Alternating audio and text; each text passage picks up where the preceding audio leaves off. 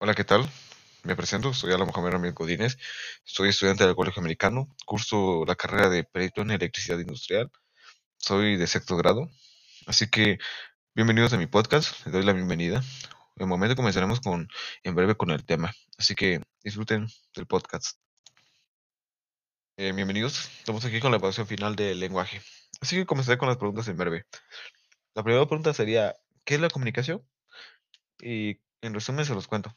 La comunicación es el medio que utilizamos para comunicarnos con otra persona por medio de las palabras o los gestos. La segunda pregunta sería, ¿qué es los vicios de dicción? Los vicios de dicción son errores que utilizan la mayoría de, las, personas al hablar o al escribir. Les daré tres ejemplos. El primero sería agujero, la cual se escribiría agujero. Es una falta de ortografía, así que es, es un barbarismo. Lo siguiente sería alberjas, el cual está mal escrito. Sería arvejas. Es un barbarismo igual. Y el último ejemplo sería, lo hizo de casualidad. Lo hizo por casualidad, lo cual sería lo correcto. Así que sería un dequeísmo. Ahora comenzamos con la tercera pregunta. ¿Cuáles son las diferencias entre códigos gestuales y códigos iconográficos? La diferencia de estos es que el código gestual se comunica por medio de los gestos corporales y el código iconográfico son imágenes o señales. Así que claramente puedo dar un ejemplo ahí. Ahora, la siguiente sería, la siguiente pregunta sería, la número 4, mencione un ejemplo del, signo, uno del símbolo y uno de señal. La cual del signo podemos escribir los signos zodiacales, lo cual en mi caso sería Capricornio. En símbolo serían los símbolos como que usan las iglesias como una cruz, pueden indicar su religión. Y la señal serían como las señales de tránsito, como un stop o una, una flecha para la derecha, la cual sería señal de sentido obligatorio a la derecha.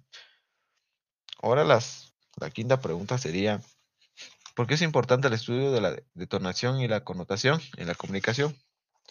Al conocer estos términos denotativos se puede aprender el lenguaje científico, de lo que es una palabra y el contexto en donde hay que utilizarlo. Nos permite conocer el significado preciso y resolver la duda que tenga algún compañero. Y también podemos enriquecer su vocabulario con las nuevas palabras que le mencionamos.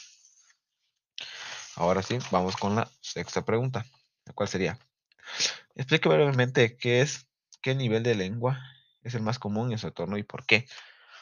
Eh, en mi entorno educativo, el nivel que más utilizo se podría decir que es el nivel coloquial, porque este nivel es el más utilizado ya que platicamos normalmente sobre cosas de la vida que nos ha pasado. Así que ese es el que más se utiliza hoy en día con los jóvenes. Ahora, sigue el número 7. Enliste las disciplinas de la lengua y de forma general mencione cuál es la importancia que tienen. Lo, las disciplinas de la lengua serían la gramática, morfología,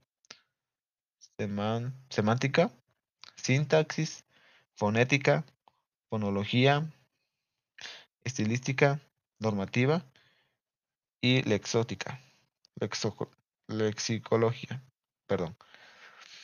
Eh, ahora les daré en breve por qué, o sea, cuál es la importancia de estos. Todas estas disciplinas nos ayudan a tener un mejor, un mejor habla y también nos ayuda a comunicarnos mejor. Así que es una importancia. Así que aquí termina mi podcast. Espero que les haya gustado. Espero que sea informativo para ustedes. Mi nombre es Alan Mohamed Ramírez Godínez y aquí me despido.